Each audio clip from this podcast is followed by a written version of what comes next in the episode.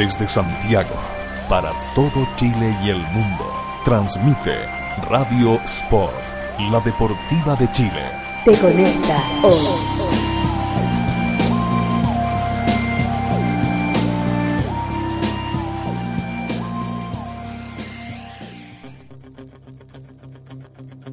Lloraste con fuga la victoria con Pelé, Osvaldo Ardiles y un arquerazo como Sylvester Stallone. ¿O quedaste de una pieza al ver el documental de Ayrton Senna? Si la respuesta es sí, eres un amante del cine y este es tu espacio. Bienvenidos a Fútbol, Cámara y Acción.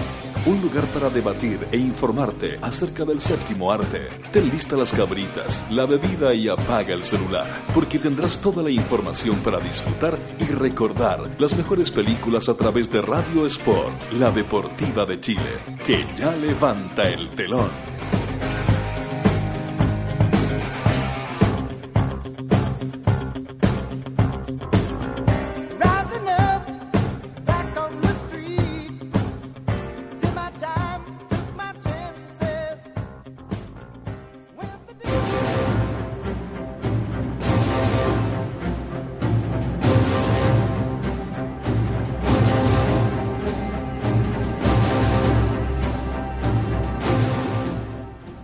¿Cómo están? Muy, muy buenos días, ya este sábado, después de dos semanas sin, sin habernos encontrado, así que estamos muy contentos de volver con ustedes, con un programa eh, normal de una hora como siempre, aquí en Fútbol Cámara y Acción. Por ahora estoy solo, no he llegado a mis compañeros, ni Natalio ni Miguel, así que les vamos a tirar las orejas cuando, cuando lleguen. Y vamos a comenzar, antes de que saquen de cartelera, eh, como siempre vamos a comenzar con cine, la película, la película del, del momento que la teníamos preparada para la semana pasada, no tuvimos programa por las fiestas patrias, así que vamos a hablar de ella de inmediato, que es Hércules. Em, a ver, si yo les, digo que vamos a hablar de una película de, de un héroe mitológico, con Dwayne Johnson como protagonista, Dwayne Johnson conocido como La Roca, seguramente ustedes van a pensar que es una historia normalita, me insulsa, em, con mucha acción quizás, y eso es precisamente lo que encuentran. La historia no es, no es de las mejores, digamos, pero se sostiene lo suficiente. Está, está basada en, una, en un cómic, en una novela gráfica, más que un cómic de hecho, que se llama eh, Hércules, las guerras de Tracia. Eh, es un cómic de Radical, de Radical Comics, escrito por eh, Steve Moore, y, el arte está a cargo de Jim, Jim Steranko. Steve Moore, digamos que súper conocido eh, autor de cómics, es, guionista, no es dibujante. Lamentablemente falleció, falleció antes de que la película eh, saliera al aire. Y hubo alguna polémica por ahí que él no estaba muy contento con el rumbo que había tomado la, cinta. La verdad es que en la, cinta y la novela gráfica tienen bastante semejanza. Yo diría que los problemas fueron más por el lado económico. ¿ah? Pero em, lo que vamos a encontrar, lo que encontramos en Hércules, es una película muy entretenida, llena, llena de acción, con efectos especiales muy bien utilizados, que, que siempre es una de las gracias en este tipo de, de cinta. En este caso, la trama gira en torno a, a este semidios, hijo de Zeus, em, y que tiene eh, seis, un grupo de mercenarios que son igual que él. Esto, si ustedes conocen un poco la mitología, la mitología griega, Hércules tiene que hacer 12 trabajos, ¿eh? los 12 trabajos de Hércules. Esto, esta historia comienza después de esos trabajos, después que él ha realizado todas esas pruebas, y él eh, fue en el fondo desechado por los dioses, y él se revela justamente ante eso, y decide hacer lo que mejor sabe, que es pelear, luchar eh, sin ninguna sin ninguna motivación extra, digamos. Él ha, perdido su familia, eh, su esposa, su esposa fue muerta por unos lobos, y mm, él, él no tiene otra motivación en, la vida ya a esa altura. Em, y decide formar un grupo de, de mercenarios, muy bien eh, caracterizados todos. Em, uno, Amphiaraus, de Ian McShane, por ejemplo, este es el, un actor inglés. Y Atalanta, que es la, la mujer, la amazona del grupo. Hay uno que tira los cuchillos. Es, un grupo bastante heterogéneo. es un grupo que que no tiene códigos morales, ¿ah? hasta eh, que se encuentra con el eh, con un encargo que le hace el rey de Tracia justamente, que es eh, el actor británico John, Hurt, que le encarga formar a su ejército. Formar a su ejército básicamente siguiendo las mismas tácticas de, guerra sucia que utilizaban Hércules y, sus amigotes, digamos. La diferencia sí es que una vez en el campo de batalla, cuando después de entrenar este, a este grupo, a este ejército, Hércules se da cuenta que eh, no tenía ninguna... Si los códigos de, morales de ellos no existían, al menos eh, tenían ciertos parámetros. Estos tipos eh, eran realmente sanguinarios y él decide enfrentarlo. Y darse, pues se dio cuenta en el fondo de que, de que no, estaba, no estaba bien lo que habían hecho. Al enfrentarlo comienzan los conflictos, lo apresan y bueno, ahí se empieza a desarrollar la historia entre este Hércules que, que en el fondo quiere eh, reivindicar lo que había hecho y eh, este, este rey eh, de Tracia que intenta conquistar el mundo. Estamos con, con Miguel. ¿Cómo, ¿Cómo estás? ¿Cómo estuvo ese 18? Muy bueno, ahí en Santa Cruz, ahí recorriendo las viñas. Ah, bien. Así que eso, eso, Hércules. No sé si pudiste, pudiste ver Hércules al final, ¿no? no, no la pude ver. de todos modos, me gustaría comentar que Hércules es uno de los personajes mitológicos más llevados al cine. No sé si te acuerdas que hay películas, hasta mudas películas de Hércules, así que... Y no muy bien llevado al cine, siempre son películas malitas. No, en general usan así como luchadores, usan, o sea, usan a gente que no, actores no muy... O sea, actores que tienen el físico para Hércules, pero no tienen las capacidades dramáticas, aunque el personaje de Hércules es bastante más complejo del que muestran en la mayoría de las películas. Bueno, esta película no escapa a eso. O sea, es una película de entretención, básicamente. Claro, tenemos a Dwayne Johnson, que La Roca, que fue luchador justamente de la WWE. Pero yo creo que la gracia de la película es que no se toma en serio a sí misma. O sea... Bueno, yo creo que eso es, lo, es la gracia de muchas películas. Yo creo que, por ejemplo, la de los Guardianes de la Galaxia también. Es una película que es como una... Eh, como que se agarra para el deseo sola. Claro. Claro, Y, es algunas películas de Schwarzenegger, de las últimas también, como que es una parodia del mismo personaje que es una, una mirada que, eh, que no es que le quite seriedad, pero le da un, tono lúdico que me parece que es una, es bien interesante. En ese sentido, eh, yo creo que el Dwayne Johnson está súper bien elegido. Porque él eh, es un tipo de buen humor, es un tipo muy, simpático. Pero ha sido un actor más serio, por ejemplo, no sé. Hay, hay actores más serios, musculosos, por ejemplo, el de el que hace de Thor, por ejemplo. Claro. No, no le habría sido lo mismo. Porque él no tiene ese sentido del humor que tiene. Es como, claro, es como, como te decía yo que las últimas películas de Schwarzenegger son así, porque el, tipo se, se, parodia un poco a sí mismo. y en este caso, también ha caído en claro, eso. también ha caído en eso. O sea, no es que han caído, es que no les queda otra porque se van a tomarse en serio claro, ya no, Rambo de 60 años. Claro, como o Rocky, bueno, Rocky ya es más dramática, pero hay una, una, una mirada de otro tipo que se agradece porque eh, no es tan entretenido ver un actor eh, musculoso eh, dándose las de, superhéroe cuando ya todos esos estereotipos ya están muy trillados. Entonces. en este caso la, novela gráfica en la que se basa Hércules, digamos que tiene dos, dos capítulos. Una es la guerra de Tracia y el otro los cuchillos de Cucho, si no me equivoco es Cucho el nombre. Así que lo más probable es que tengamos una secuela. Eh, le fue bastante, le ha ido bastante bien en la, en la cartelera. La película costó 100 millones de dólares más o menos y ya lleva recaudado el doble, más del doble. Eh, le ha ido muy bien fuera de Estados Unidos, de hecho, además. Así que vamos a tener Hércules, yo creo, por lo menos para otra versión. Eh, de nuevo, seguramente con Dwayne Johnson. y es bastante el director de la película, porque yo creo que es primera vez que le pega el palo al gato con una película. este tipo, Brett Ratner se llama, dirigió, por ejemplo, Una pareja explosiva 3, la película de Jackie Chan con Chris Tucker, que es la más mala de las tres. es la más mala, de hecho, la 1 yo encontré buena, después la 2 ya baja, la 3 la dirigió él, la mató las, la, la trilogía. Dirigió también, por ejemplo, Los Hombres X, la 3, que es la más mala de, las, de toda la serie hasta ahora. Por eso me sonaba, sí, sí. es la más mala de todas, también la dirigió él. O sea, no tiene muy buena. Otra película hizo eh, Un golpe de altura, que una película de Ben Stiller y Eddie Murphy, donde hacen de unos ladrones. Sí, tampoco, eh, yo la vi, tampoco es tan buena. No, ella es la mejor cita. Y ahora va a dirigir eh, un policía de, suelto en Hollywood. Ah, un, remake de... Vuelve seguramente con Eddie Murphy, como la actuaba. Ah, Así que él ya está listo para esa. Creo que es la 4. Ojalá que no la mate, porque tiene como esa fama de que no es muy buen director, pero en esta No. le pega el palo al gato. Yo creo que la, es como la mejorcita de las que tiene, sin grandes pretensiones, como te digo, pero Dwayne Johnson le salva mucho la película, porque él, él le, aporta mucho carisma al personaje.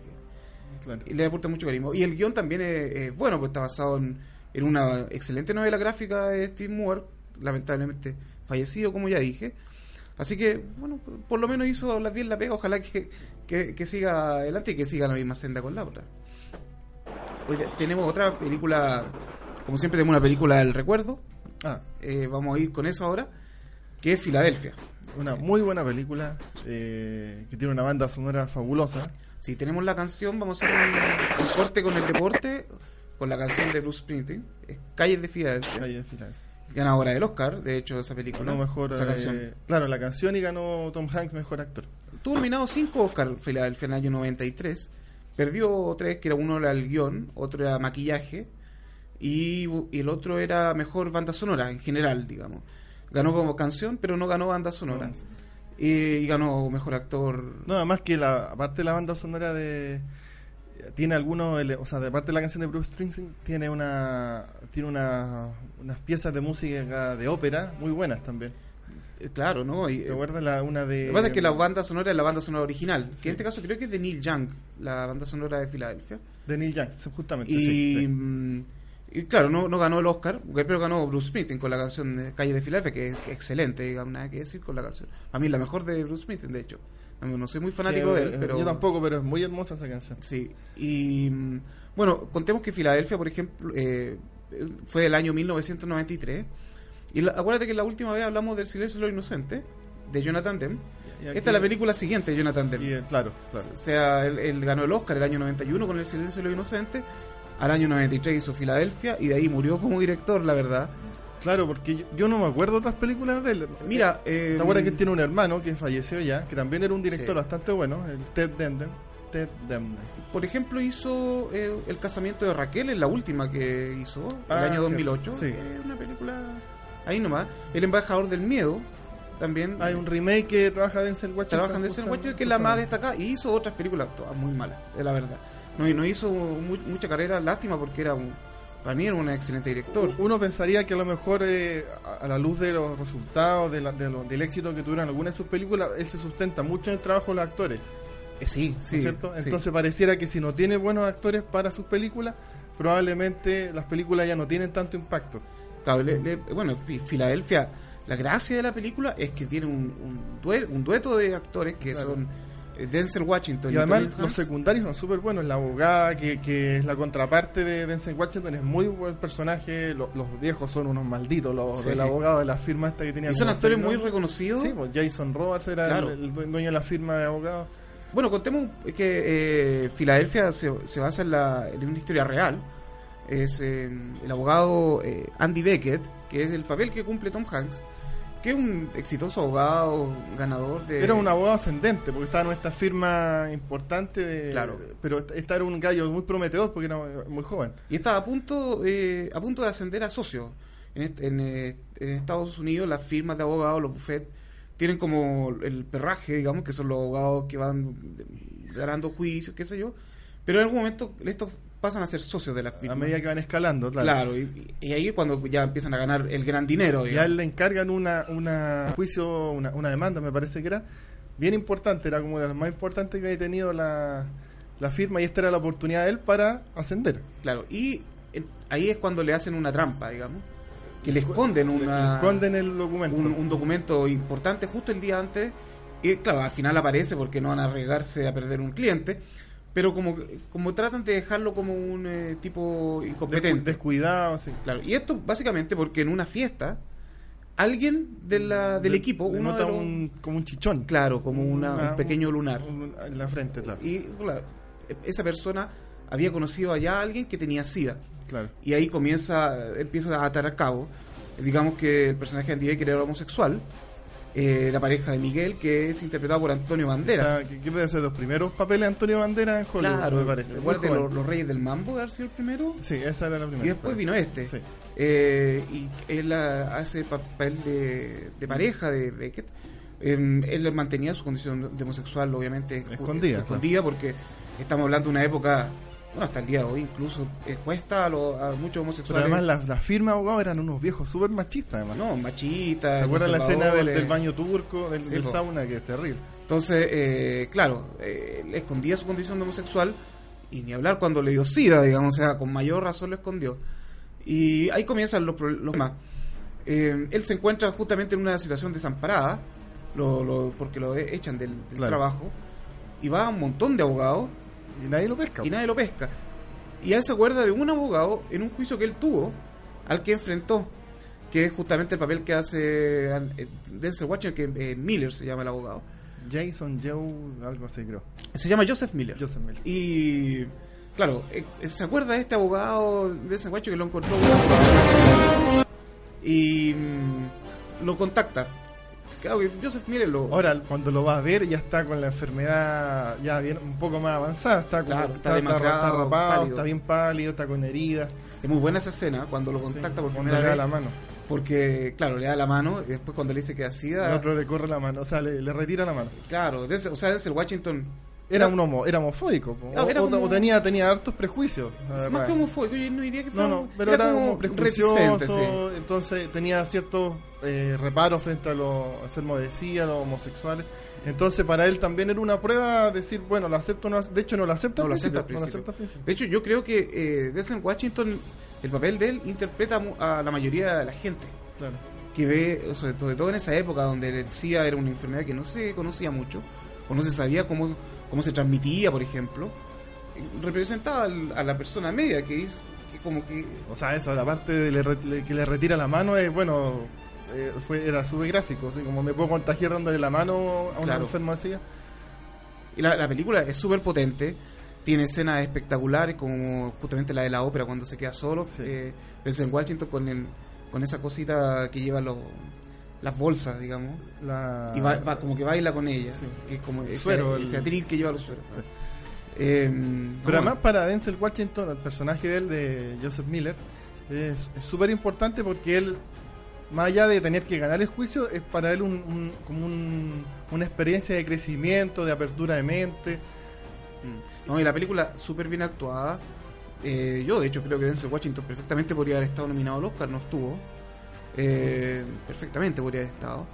Y Denzel Washington, para mí, de hecho, es el que le aporta el, eh, el sustento eh, actoral a la película. Claro, porque él tiene que vencer sus propios prejuicios para además argumentar en el juicio Mm. contra esta mujer que era una excelente abogada, que representaba la firma de abogados, y para desenmascarar o por, o por último dejar al descubierto que en realidad el, el despido había sido por eh, discriminación y no por la por, por la situación laboral de él, de, este error que cometió que en el fondo después se comprueba que fue un, un sabotaje. La abogada se llama Mary Stern, Stenburgen, se llama la, la, la- la esposa del, del, del profesor Brown en Volver a Futuro 3. ¿te acuerdas? Exact- Que era la- exactamente. Digamos que esta película, eh, como decíamos, tuvo nominado al Oscar, pero no, no eran los, los, los actores, por lo menos el caso de Tom Hanks, el, pripa- el primer eh, ¿Favorito? candidato, digamos. Tom Hanks hasta esa altura era un actor que se estaba un poco desprendiendo, de su rol de comedia, ¿no claro, de, de esa despedida Porque soltero. Forrest porque- Gump es del año siguiente, ¿no? Parece. Sí, es posterior. Sí, sí. Él, él había sido nominado al Oscar por Big, el año 88. Ah, sí, sí. que también una comedia, era, él actúa súper bien en Big, nada que decir. Eh, pero era un personaje livianito eh, en cuanto a lo dramático. Además, digamos. los personajes de comedia como que nunca son eh, mirados como candidatos al Oscar. Son- Claro, no, y en esta película él actúa súper bien. Después hizo otras películas como Yo contra el Volcano, por ejemplo. eh, y ese mismo año, ese mismo año hizo de- Desvelado en Seattle, que ya es una película un poquito más seria. Ah, sí. La comedia romántica, Sí. súper súper buena. Pe- Y acá tiene su gran oportunidad con, con Filadelfia y sorprendió a todo el mundo. Yo me acuerdo en, en ese tiempo que a mí me sorprendió ver a Tom Hanks haciendo... Haciendo un papel dramático, sí. Claro, y yo esta película me acuerdo hasta el día de hoy que la vi en Concepción cuando estaba, en un programa triple lo vi. Vi esta, vi en Butterfly. que la- Uy, pero es terrible esa película. En Butterfly vi otra más. Y vi Filadelfia así Sí. como parte del paquete. Era el del trío. Yo iba a ver en Butterfly, justamente Jamie Irons. Que de, David Cronenberg. Sí, súper buena película. Sí. Y de repente sale Filadelfia y una para mí es una de mis películas favoritas hasta el día de hoy. Entonces fue como toda una sorpresa para mí ver esta película. A mí siempre me ha gustado ese en Washington como actor.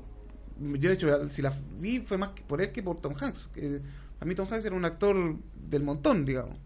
Después él Claro, sacó Forrest Gump, sacó Apolo 13, sacó Salvando al Soldado Ryan. Sacó, el año 90 de él fueron espectaculares. Sí, y ahora también yo creo que ha hecho buenas películas. A mí me gusta mucho, por ejemplo, la Capitán Phillips. Capitán Phillips, que hace muy buena película. No, él es un actor que le da un peso hoy día a sus películas importantes. O sea, tuvo una buena maduración. y Denzel Washington también, o sea... El vuelo... ¿Qué película mala ha hecho Denzel Washington? estaba viendo anoche El vuelo, que es muy buena, que hace este piloto... Mira, prometo de, de esta semana a la próxima a lo mejor vamos a hablar de, de Equalizer que es la película de ahora de Denzel Washington. Salió esta semana en Estados Unidos y ya es la número uno de taquilla. Una película de acción así como como esa cuando le secuestran a la, a la niñita a su cargo. Ah, eh, de, acción. Así que vamos a hablar de Equalizer en un momento. Bueno, eh, digamos que no era el primer papel Tom Hanks, no era el primer elegido.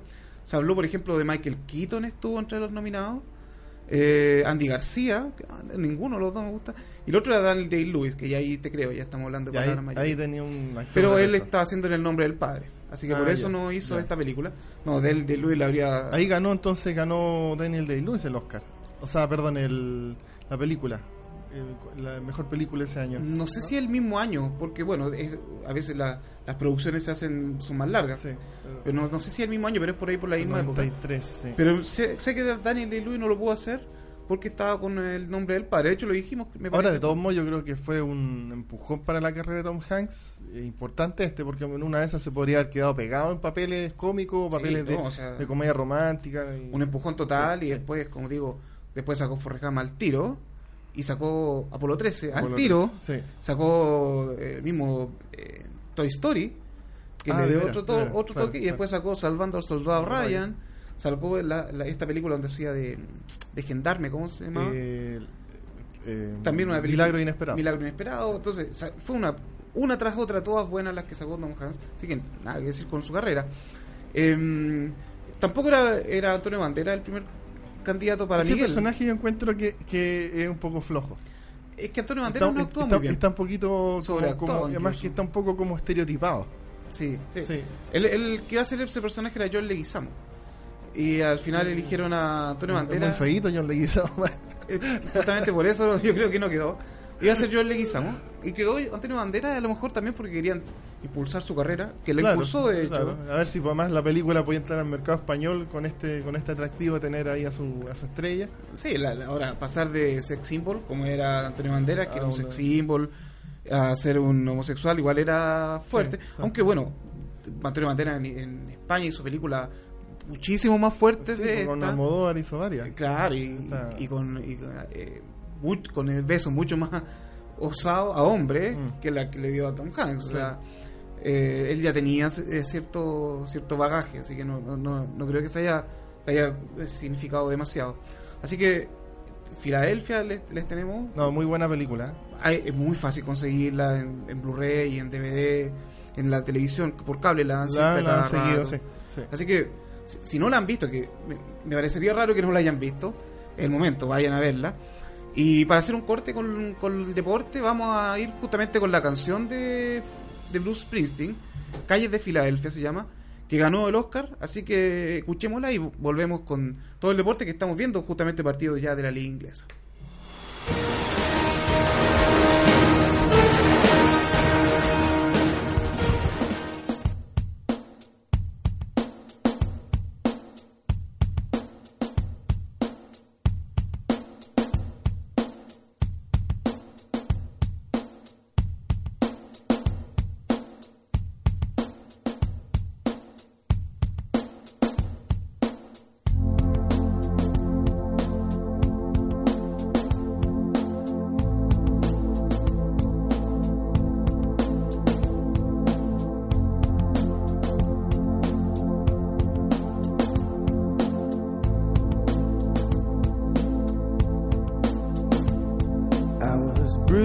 I couldn't tell what I felt. I was unrecognizable to myself. I saw my reflection in a window and didn't know my own face. Oh, brother, are you gonna leave me wasting away on the streets of Philadelphia?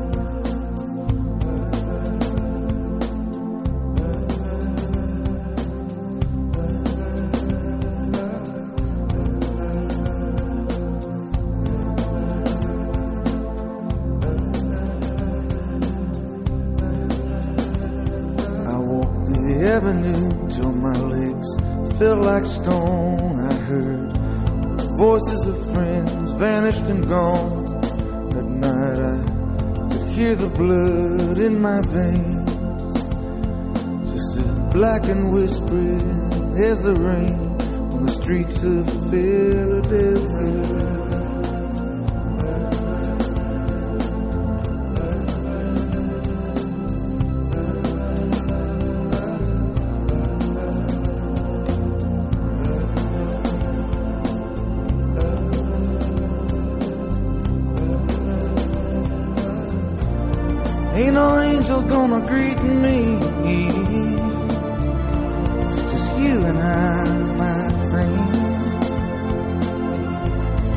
My clothes don't fit me no more. I walk a thousand miles just to slip this skin. The night is falling, I'm blind awake. I can feel myself fading away. So receive me, brother, with you, faithless kiss, or will we leave each other alone like this on the streets of Philadelphia?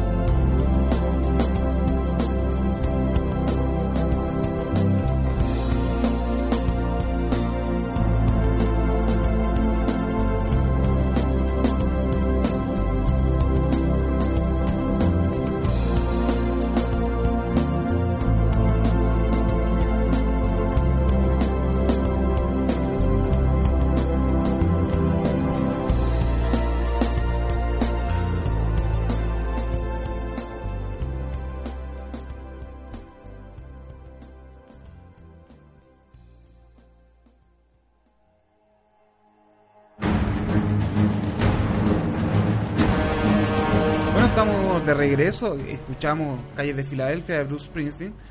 Y para comenzar con la- el bloque deportivo, segunda, segunda media hora del programa. Y contemos que estamos viendo la liga inglesa, que ya están ya comenzaron los, los el campeonato en eu- europeo, con un partidazo entre el Southampton y el Queen Park, Park Rangers. En el Queen Park Rangers, digamos que están jugando Mauricio Isla y Eduardo Vargas. En los últimos tres minutos han habido dos golazos. ¿ah? Uno de Steve Austin, del, del Queen Park Rangers, que fue el 1-1. Y recién el 2-1 del, del Southampton, que no sé quién fue. eh, no, no sé quién fue el gol. Muy parecidos los dos goles, también con una, unas paradas media acrobáticas de los Una- unas piruetas. Exactamente. Eh, Asistencia de Eduardo Vargas en el gol del Queen Park Rangers. Gol de Austin. Digamos que Southampton no es un equipo cualquiera, está segundo en la tabla. Segundo, claro. El equipo que eliminó al Arsenal eh, a mitad de semana de, esta Sí, de liga- la- la, Copa de la Liga Inglesa. la Copa de la Liga. Liga- la Copa de la Liga se llama. Y está segundo en la tabla. El Queen Park Rangers, por el contrario, está en la medianía para Es- abajo. Es un candidato, candidato fijo a des- al descenso. Lástima, lástima que estén ahí los chilenos porque no, Sí. no sé por dónde, la verdad. Digamos que ya hay un, un resultado completado que es el del Liverpool con el Everton, que empataron 1 a 1. Y el Liverpool sigue sin recuperarse después de la salida de Claro. Con Balotelli no, no, no pasa nada. Bueno, Chelsea va paso firme, ganó. Va ganando. va ganando, quedan a 20 Aston minutos. Villa, va 2-0. 2-0. Y el Manchester City de, Sigue, sigue enredando puntos. no, ganó, metió recién el gol. Ah, claro. 3, va tre- 3 a 2 3-2. está ganándole al Hull City. Un partido que tiene que ganar. Acaba de anotar David, eh, no, Edwin Seco. Un seco que es doblete. Iba ganando 2-0. Mm. El Manchester City le empataron a 2. El Hull City, digamos que un equipo de la medianía de la tabla, también no candidato a descenso, pero eh, no, no es, no, es, no es para gran. Manchester. United está recuperándose un poquito, está ganando uno al West Ham. Sí, eh, algunos resultados. El Sunderland con el Swansea están 0 0, etcétera. digamos que el Arsenal, eh, lo que más nos interesa a nosotros, que es el, el equipo de Alexis Sánchez, eh, juega en un ratito más, a la una y media, con el Tottenham, Tottenham Hotspur. Es un, eh, es un partido clásico para el Arsenal. Claro, porque son de Londres. Claro, eh, hay mucha rivalidad. eh, yo este, esta semana me metí bastante a los foros del, del equipo inglés y bueno, los tratan de delincuentes a los del Tottenham. Así que, que Pero no- el Tottenham es un equipo bien de, harto arraigo, es bien, bien... Sí, ¿no? Eh, Y hay como harta rivalidad entre los Sí. dos equipos. Eh, vamos a ver cuánto juega Alexis. Ya la otra vez le dieron descanso. Y, est- y, eh, yo lo digo porque esta semana es muy complicada para el Arsenal. A mediados de semana juega con el Galatasaray. Un partido clave porque juegan de local. Juegan contra uno de Además los... tiene que ganar porque perdió ya en el debut Claro, con, el con el Borussia. Borussia. Un equipazo el Borussia, por, por cierto. eh, por lo menos en ese Por partido. lo, no, por lo menos en- a, a nivel de Champions, nivel de a nivel de, de- de Bundesliga está más o menos. está ahí nomás. Pero en ese partido contra el Arsenal... lo- Le puede haber hecho unos 6 goles. Sí, fue Fácil, un- sí. sobre todo una máquina, sobre todo los primeros 30 minutos. Por eso para el Arsenal es súper importante el partido con el Galatasaray. Tiene que ganar sí o sí, porque enredar puntos en casa contra el equipo turco sería un desastre. Por Sí. suerte el, el Galatasaray empató el- en su partido, que iba perdiendo en casa. Porque no Además, el Galatasaray tiene un problema con la hinchada. Están como. Hay un problema ahí. están Eh, como divorciados. divorciados. Entonces. Hay un- Es el momento de aprovecharlo. sí. Y el fin de semana próximo juegan con el Chelsea. O sea, Ese partido va a ser bueno, pero yo creo que yo no lo veo tan sólido al Arsenal, lo veo a No, Ráfaga. no. Ráfaga juega muy bien, pero pero le falta de repente un ¿sabes poco más le falta? Le falta que Osil comience a jugar. Se eche el equipo un poco más al hombro. O sea, el, partido, un- el partido que no jugó Alexis, Osil fue el mejor partido que jugó. Eh, Ah, claro, claro. Y y el equipo ganó 5 5-0, 5-1. Y se notó al tiro la diferencia cuando Osil juega a cuando Osil no está. A todavía Alexis no ha jugado con Osil. No, no, no le ha tocado eh, jugar con el. Osil parece que no se, no se cree que él puede ser el conductor de un equipo, sino que siempre es como el, el, el que acompaña al conductor, como Exacto. pasa en el Real Madrid. o sea, eh, no, yo, bueno, pero ese partido se ve muy bueno, ¿eh? Arsenal con, con Chelsea. Me- a mí me gusta, por ejemplo, Welbeck para el Arsenal, que es un delantero a, a la altura del, del equipo. Más un gallo fuerte, rápido. Y es rápido, esa es la gracia. Sí. Entonces, una delantera como el Arsenal, que además debería sumar en algún momento a Theo Walcott, que es un que está lesionado. sí. que está lesionado y que es más rápido que Alexis incluso. Mm. Entonces, en ese, cuando se junten esos tres, yo creo que va a ser un gran equipo. Una gran delantera. El problema del Arsenal es atrás, que son medio de blandengue atrás. Claro. De repente a veces juegan un poco como displicente, encuentro yo, como esta filosofía de, de su técnico, de, de- de salir siempre jugando, tocando, de repente pierden pelota en la salida, que le ha costado goles. Entonces. Y lo otro es que no tienen seis. El volante defensivo, acuérdense que en algún momento incluso sonó por ahí al principio Arturo Vidal, pero obviamente está fuera de su alcance económico. Sonó Sami Khedira, que dicen que está listo para enero. Cuando sale la- sería un buen, buen refuerzo. ¿eh? Sí, porque Sí. les falta. O sea, Sí. tienen a Arteta y Pero tienen a es- es Flamini Arteta, ¿no es y tienen a Diaby. ¿Cuál de los tres es más malo? O sea, Más son de otra cuerda. digamos. Claro, no, no, Diaby quizás, pero no, le falta Mm. y algunos son realmente queso, Flamini es un queso, es malo, de, de 100%. Entonces, no sé, eso le falta al Arsenal, un 6 que se ponga el equipo al hombro, un un- por ejemplo. Un gallo que raspe. Un ¿no es Gary? Medel, yo no sé por qué no contratan a Gary Medel que vale 8 millones, 10 millones de haber costado al Inter. Como 10 millones, parece. Sí, Yo con 10 millones, Gary Medel en el ese equipo. Pero Gary Medel está jugando, está pintado al Inter, sí, así Sí, que no, Gary Medel está ya se- pintado. Ya se, ya se adaptó rápidamente. Eh, bueno, demos otro resultado. Digamos que el Real Madrid sigue su racha. Es un equipazo el Real Madrid. Va ganando 2-0 al Villarreal de visita. Otra vez Ronaldo metió un gol. Luka Modric el otro. El Luka Modric. No, Real Madrid es una máquina. Y en un ratito Después más. del, juegan- del, del, del golpe que la derrota con, con Con el Atlético Atlético, de local, después eh, y luego como cuatro victorias al hilo y goleando can- la mí mayoría. candidato fijo al, título. Fijo, fijo. Yo he visto al Barcelona con el- la campaña invicta y todo. Pero eh, el otro día partido con el Málaga, bien discreto el Barcelona. O sea, el Barcelona está siendo el mismo equipo que fue cuando el año pasado. Con Ah. un Messi que trota en la cancha, con jugadores sin garra como Iniesta, por ejemplo, que Iniesta juega muy bien cuando el equipo juega bien, pero cuando el equipo necesita sacrificio, no hay nadie que ponga el sacrificio. en No, ese y, por- y encuentro que este equipo de Barcelona, de hecho, es, arriesga menos que otros equipos de Barcelona del pasado. Ah, no, claro. Es como que es más conservador, como que Mete tiene pocas, y- tiene pocas variantes además. hace rato que tiene pocas variantes. Sí. Y, Pero, mm, por ejemplo, tiró muchos centros aquel día y no, no tiene ni un 9. Y Luis Suárez está respondiendo, se lo vimos en un partido Singapur, que lo contra una selección de asiática, Singapur Asiática, parece. parece. Y claro, está con unos kilitos de más, incluso. Bueno, Pero él va a ser un jugador que yo creo que le puede dar otro toque, ¿ah? de todas Porque maneras, Neymar también de repente es como, como que se desentiende el juego, no participa mucho, como que le falta un gallo como con hambre ahí en, en el ataque y yo creo que Luis Suárez está pintado por lo menos. la gracia de Luis Suárez es que él es guerrero. Y además se las puede arreglar solo. Sí, de repente... guerrero, sí. Ahora, hay que ver si es que Messi es capaz de asumir el rol de secundario. O de asistidor, ¿no es Eh, cierto? eso me refiero, o sea, secundario en el sentido de darle el pase gol Mm. a un tipo como, como ha Suárez sido que con, no te va un a poco con. Neymar que ha pasado con, con, en esta primera fecha. Sí, es por eso te digo, si él asume ese rol de asistidor, claro, él- el equipo puede andar. Ahora, si él va a tratar de pelearle la la- el- eh, con esta cuestión del choque de ego, olvídate, no, no tiene por dónde. Eh, en ese sentido, de- él debería aprender un poco quizás de Ronaldo. Yo creo que Ronaldo se le critica mucho, que anda preocupado del pelito, de la cosa, pero Ronaldo es un jugador de equipo, siempre ha sido, aunque mete 100 goles, él, si no duda en darle el pase a Christian Bale, si lo ve solo, a Benzema, Claro. él, él él está siendo desarrollado por lo que leí para ser el 9 del Madrid. En algún momento lo quieren ir colocando Tirando cada vez más arriba nueve, o sea, ahí estaría sacrificándose a Benzema. a Benzema porque tiene demasiado extremo.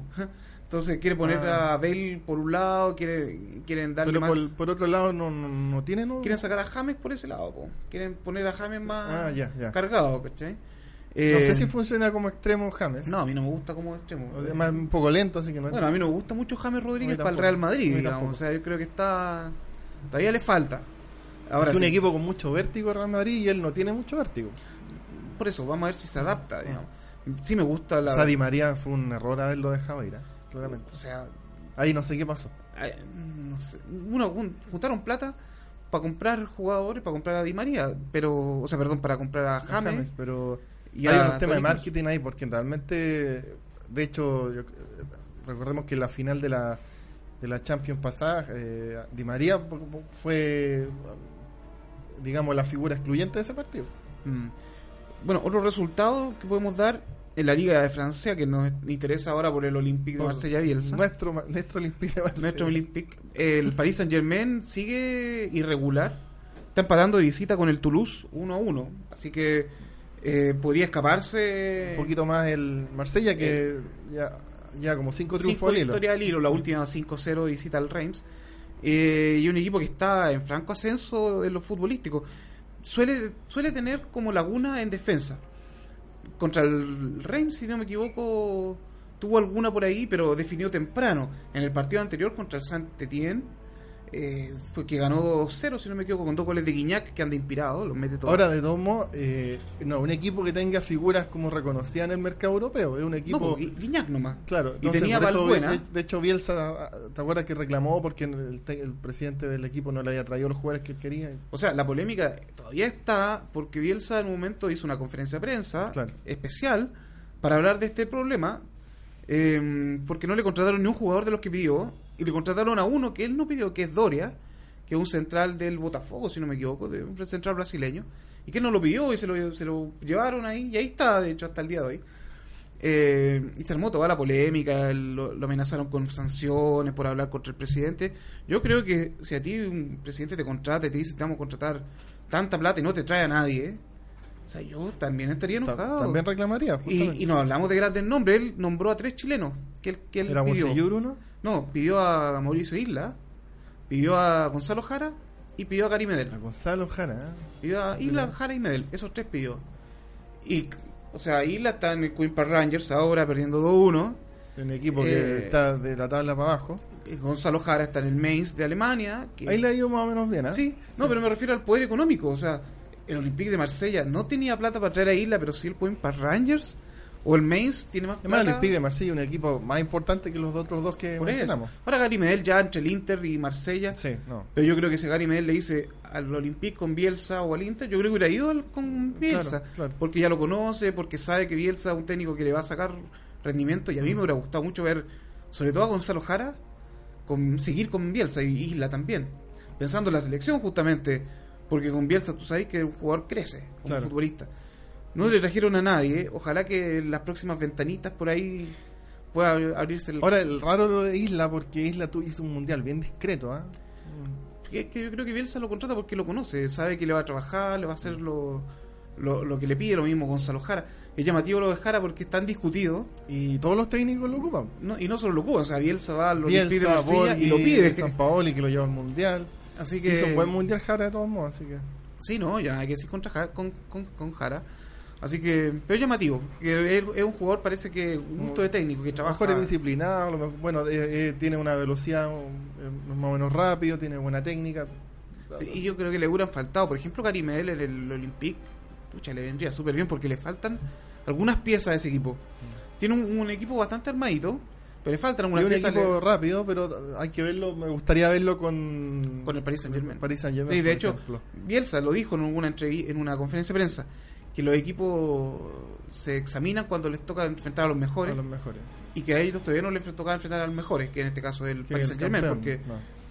uno pensaría en el Mónaco, pero el Mónaco después de vender a Falcao y a James Sí, Rodríguez, se potenció harto, sí. no solo se despotenció, estaba Estaba- peleando la cola. Claro. Entonces, en la liga francesa hoy día, los candidatos son el Paris Saint Germain y chao.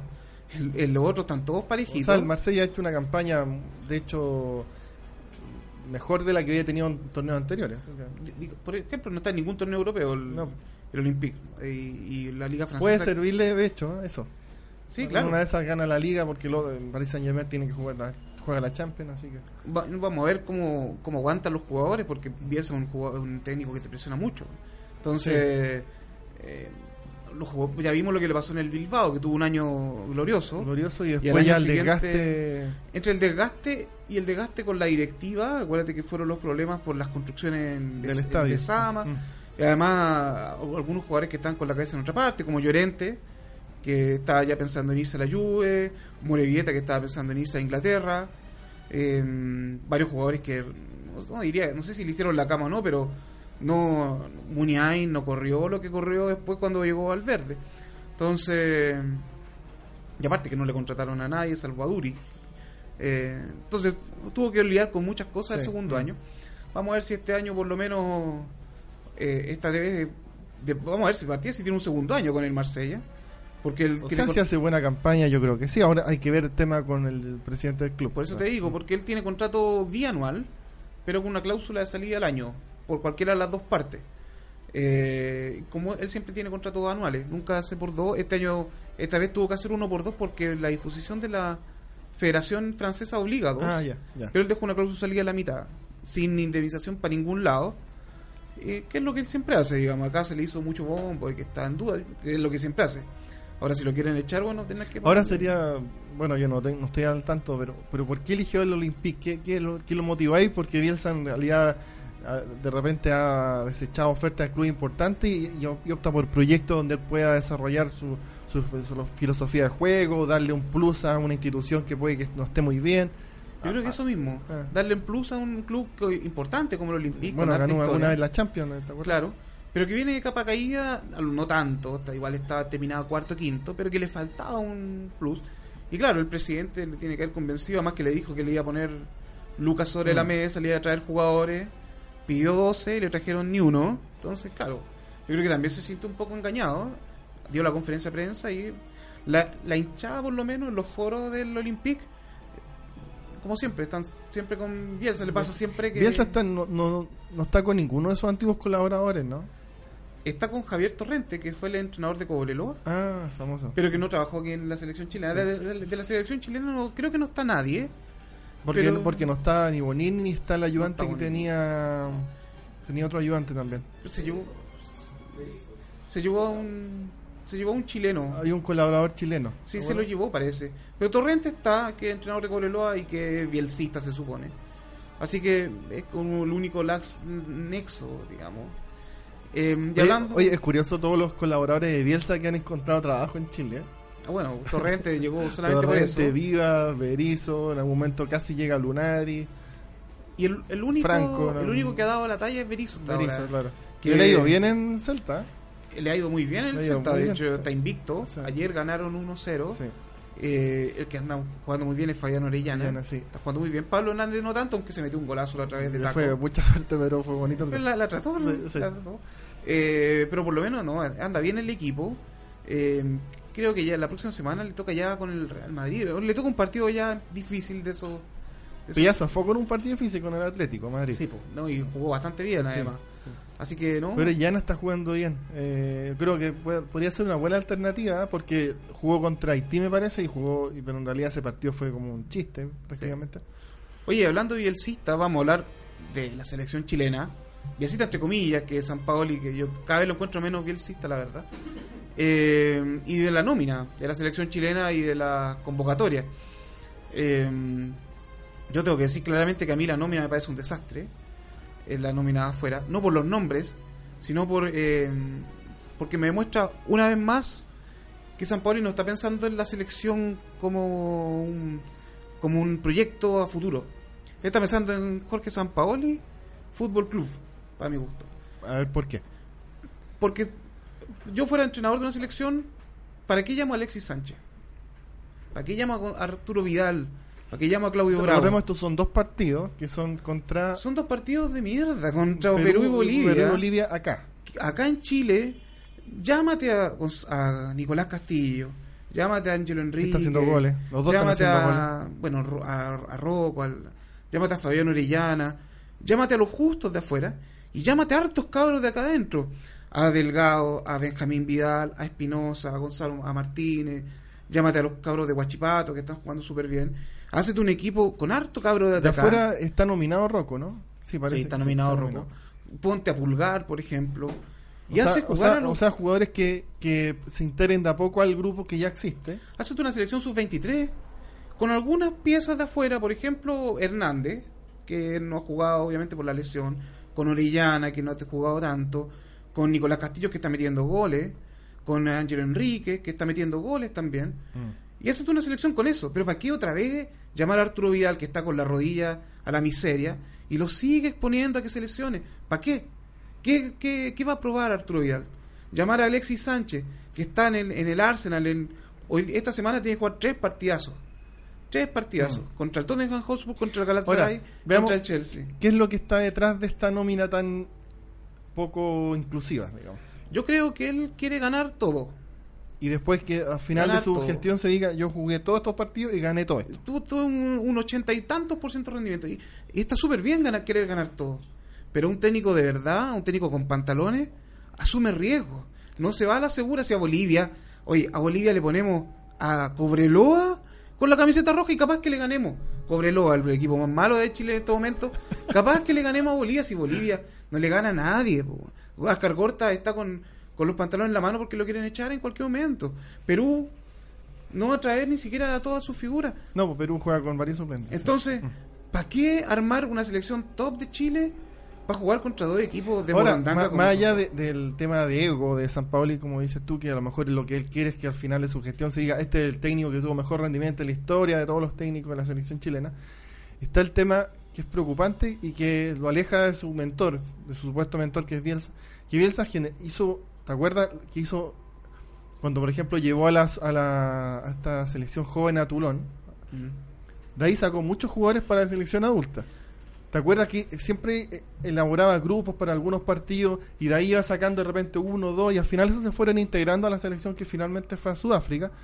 Y es un, es un, es un sistema de trabajo que me parece que es más equilibrado, eh, permite ampliar el espectro de jugadores y además permite además que los jugadores que, que ya están no se desgasten tanto, como en el caso, por ejemplo, que tú me dices lo de Vidal, que efectivamente suena súper ilógico llamarlo, si, jugó- si el propio técnico de la Juve dice que todavía ni siquiera está al 100% y que hay que regular su, su, su participación. Y como metodología es súper súper destructiva para él mismo. Porque ya lo que, lo que pasó en el Mundial, tuvo que poner a Gary, a, a Gary Medel eh, infiltrado hasta, hasta el cogote porque no tenía otro central. Y lo tuvo que poner y lo ar- arriesgando su carrera a Gary Medel. Tuvo que poner, o sea, puso a Arturo Vidal arriesgando Estaba su carrera al 50%. echando para abajo, para mi gusto, la transferencia al Manchester United. Yo creo que si, Manchester, si, Ga- si Gary Medel no hubiera jugado al Mundial, hubiera, hoy día estaría jugando en Inglaterra. ¿Ah? Vidal. Vidal, si no hubiera jugado- el Mundial, hoy día estaría en Manchester United. Si no lo contrataron fue porque tenían dudas por la rodilla. Dudas eh, que... O sea, claramente hay jugadores que fueron a, a Sudáfrica, o sea, perdón, a Brasil para completar la lista porque nunca estuvieron considerados. Y, y, y Gary, eh, o sea, perdón, Arturo Vidal, ah, recordemos el partido que lo hizo jugar, llevaba dos semanas operado, y lo hizo jugar un partido de, de mierda también, aquí en Chile también, y contra un equipo de Irlanda. ¿Para qué? Para demostrar aquí estoy yo, yo mando. Y eso a mí me demuestra, como te digo, que San Pauli piensa en él, no piensa en los jugadores, no piensa en Chile. Él es argentino y se nota. Además, ¿sabes lo que, me, lo que me genera esto? Que me da la impresión que con este tipo de nominaciones, este tipo de trabajo, se generan como que jugadores de primera categoría y otros que son de segunda categoría, que son llamados pero que nunca tienen opción. Y mira, va a nominar a seis jugadores de Chile acá. Ya Boseyur va a ser uno, seguramente. Y yo creo que van a quedar afuera muchos que podrían estar perfectamente. Seguramente van a llamar dos de Colo Colo, tres de la U y alguno de Huachipato. Por ahí va a llamar a Pepe Roja. ¿A qué otra vez? ¿Para qué? Va a llamar a Martínez seguramente. No sé si Canales. No o sé. sea, piensa todos los, lo- la- más encima lo- los conflictos que ha tenido con algunos jugadores justamente por esta política de nominaciones. Paredes, Canales, por ejemplo. Mira, y, y te digo que es destructiva para sí mismo. Porque, ¿qué pasó en el Mundial? Que, se- que no tuvo alternativa. Se juega demasiado a 20, 25 jugadores. Y no Yo creo que en el. Mundial habían como unos 14 jugadores que eran eh, del confiado y el resto estaban ahí, como te decía yo, para completar la nómina. ¿no? Claro. Y eso pasa ¿por qué? porque tú no, no has trabajado un equipo. ¿Quién pasó, por ejemplo, Bielsa? ¿Quién puso a Gary Medel de, de, de stopper? Bielsa, porque no tenía. Y él se arriesgó y lo puso de central. Hasta el día de hoy juega de central de la selección. Eh, ya El mismo San Pauli en algún momento puso a Marcelo Díaz de volante en la U. ¿Por qué no, no, hace, no hace lo mismo e inventa un jugador? Eh, claro, inventar, Inventa inventar un puesto. pues, claro. O sea, Gary Medel no hace su, mucha falta en la selección, pero jugando 6. Sí, Gary Medel sí. jugando de 6 en la selección junto a, a Arturo Vidal, por ejemplo, y a Charles Arangui. O sea, Tenía un tremendo, tremendo, medio campo, equipo, claro. tremendo equipo. Pero tiene que jugar de, de emergencia atrás. Ahora, yo creo que ahora la nominación de Rocco, yo creo que eh, San Paoli se dio cuenta que falta altura en la, en la defensa. No, claro, ¿no? pero va a jugar con Medel, po, acuérdate. Entonces, empieza a preparar cabros chicos que jueguen de, de Y hay centrales. tanto central que se le podría sacar trote. O sea, está Pulgar, está Benjamín Vidal, Vidal. está, primo Rocco. Llámate al Lichnowsky, como esté, llámatelo. Por último, si, si, si le falta, trabájalo, pues esa es la gracia. ¿Cómo se llama el otro central que tenía la U, uno joven? Eh, Sí, que jugaba con Huerta. Huer- Huerta. Empieza a trabajar esos cabros, Mm. empieza a trabajar esos cabros.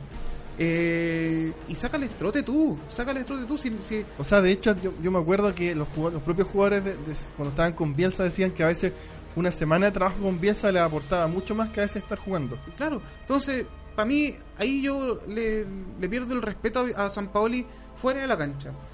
Cuando paran los equipos, yo, está bien, está bien, pero no sé, hay, hay otras cosas que tiene que aportarme un seleccionador. Y esta obstinación de llamar a Vidal, para mí ya raya en lo, en lo psicológico. O sea, no podéis llamar de no, nuevo a Vidal. No, no entiendo, yo tampoco lo entiendo mucho. eso. No podéis llamarlo, que está esperando que, que se lesione para siempre. Mm. Que la rodilla un día le peguen una patada. Los Ahora, bolivianos. ahora el eh. propio Vidal podría decir, mira, sabes que Bueno, es que Arturo Vidal, para mí, no sé si Vidal, pero yo fuera el representante de Vidal, lo paro y le digo, oye, córtala. po". Si la Juventus, ahí- mira, ya tenías asegurado tu puesto en la selección para siempre. O y la Juventus también. y la Juventus también, entonces O sea, deja que juegue Pogba, deja que el negro juegue y agarre la pelota y, y chao. Pirlo está lesionado y el equipo está ganando igual. Y, y, y es Pirlo. O sea, está bien, importante Vidal. Pero no jugué. No jugué hasta que esté 100%. Y ahí vuelve, y vuelve a jugar. la- O sea, yo creo que si Vidal dice, mira, no me llamen para esta nómina, no- o sea, San Paoli sería muy tonto si le hiciera la cruz. O sea, poco menos que todo el país estaría diciendo, oye, llámelo para la próxima. O sea, yo fuera Vidal iría, haría público que yo no quiero ir porque quiero descansar de mi rodilla. ¿Y quién le va a decir algo? Si lo Nadie, vimos jugar nadie, a, me- a media máquina, con una pierna en Brasil. Y además, yo creo que si tú le preguntas a los hinchas, la mitad más uno, y que el 90% está a favor de que le den descanso. Sí. Y no solo a él. Alexis Sánchez. Eh, Además, estos partidos son tan intrascendentes. o sea, te creo, jugamos contra Alemania, ya, Ya. te creo. Hay que jugar Pero por lo mejor Perú, para no hacer Bolivia, acá. Insisto, Perú, Bolivia, jugamos con una selección de Colo Colo con la U local. O sea, se podría haber hecho una nómina local y de ahí Nicolás Castillo claro, para traer. algunos jugadores de afuera que no son nominados habitualmente. O sea, se habla siempre que no tenemos nueve, que no hay gol. Nicolás Castillo está metiendo goles, tráelo. Ángelo Enrique está metiendo Mm. goles, lleva como tres goles seguidos, tráelo. Y ponlo, po. ponlo, dale la Y oportunidad. dale a Fabián Orellana la oportunidad de, de- de jugar dos partidos seguidos. Exacto. No, a mí, y- yo, yo no- creo que San Paoli, como te digo, está pensando en él, en su récord, en hacer una, una buena Copa América. Y súper bien, ojalá que seamos campeones, como te digo, pero yo creo un técnico que tiene que dejar algo más para después. No Mm. me gustan los técnicos que resultadistas por 100%. Siempre un técnico para mí tiene que dejar algo más para después. Mm, Y sí. después de Alexis Sánchez y Vidal, ¿qué viene? ¿Qué hay después? ¿Quién viene de abajo? Por eso yo considero que lo de Bielsa, más allá de los resultados, dejó jugadores para dos mundiales más. para dos mundiales.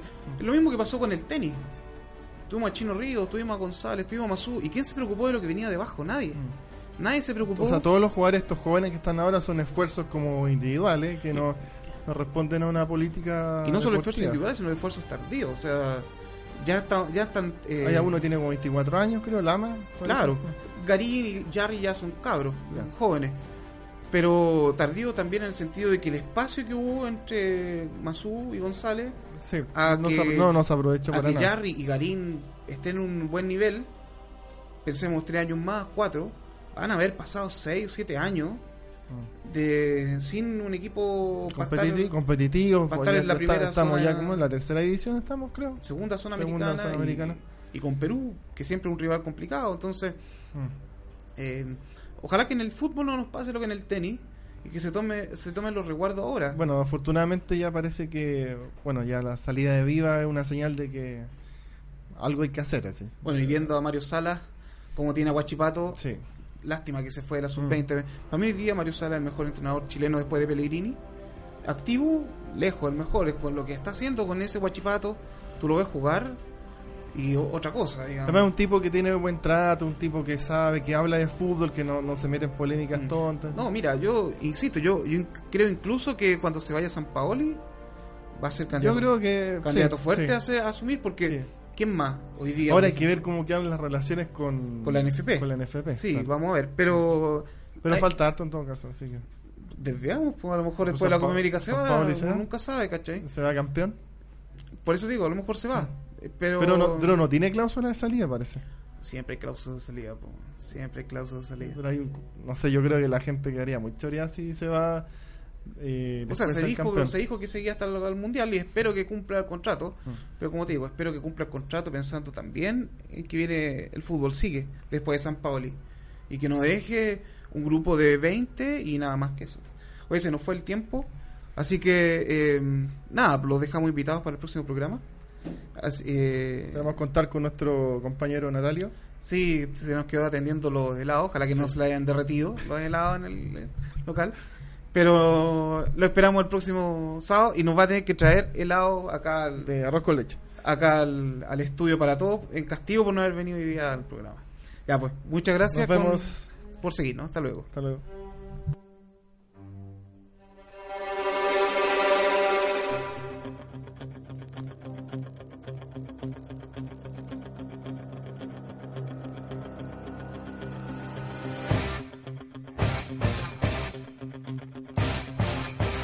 Comienzan a pasar los créditos. Te dejamos con la mejor información para que aproveches el cine y recuerdes los grandes éxitos de ayer y hoy. Te esperamos en una semana más cuando Fútbol, Cámara y Acción te entregue los avances más importantes en los estrenos. Sigue la función en Radio Sport Chile. Ya se viene una nueva fecha y la previa la viviste desde la mejor butaca en Fútbol, Cámara y Acción.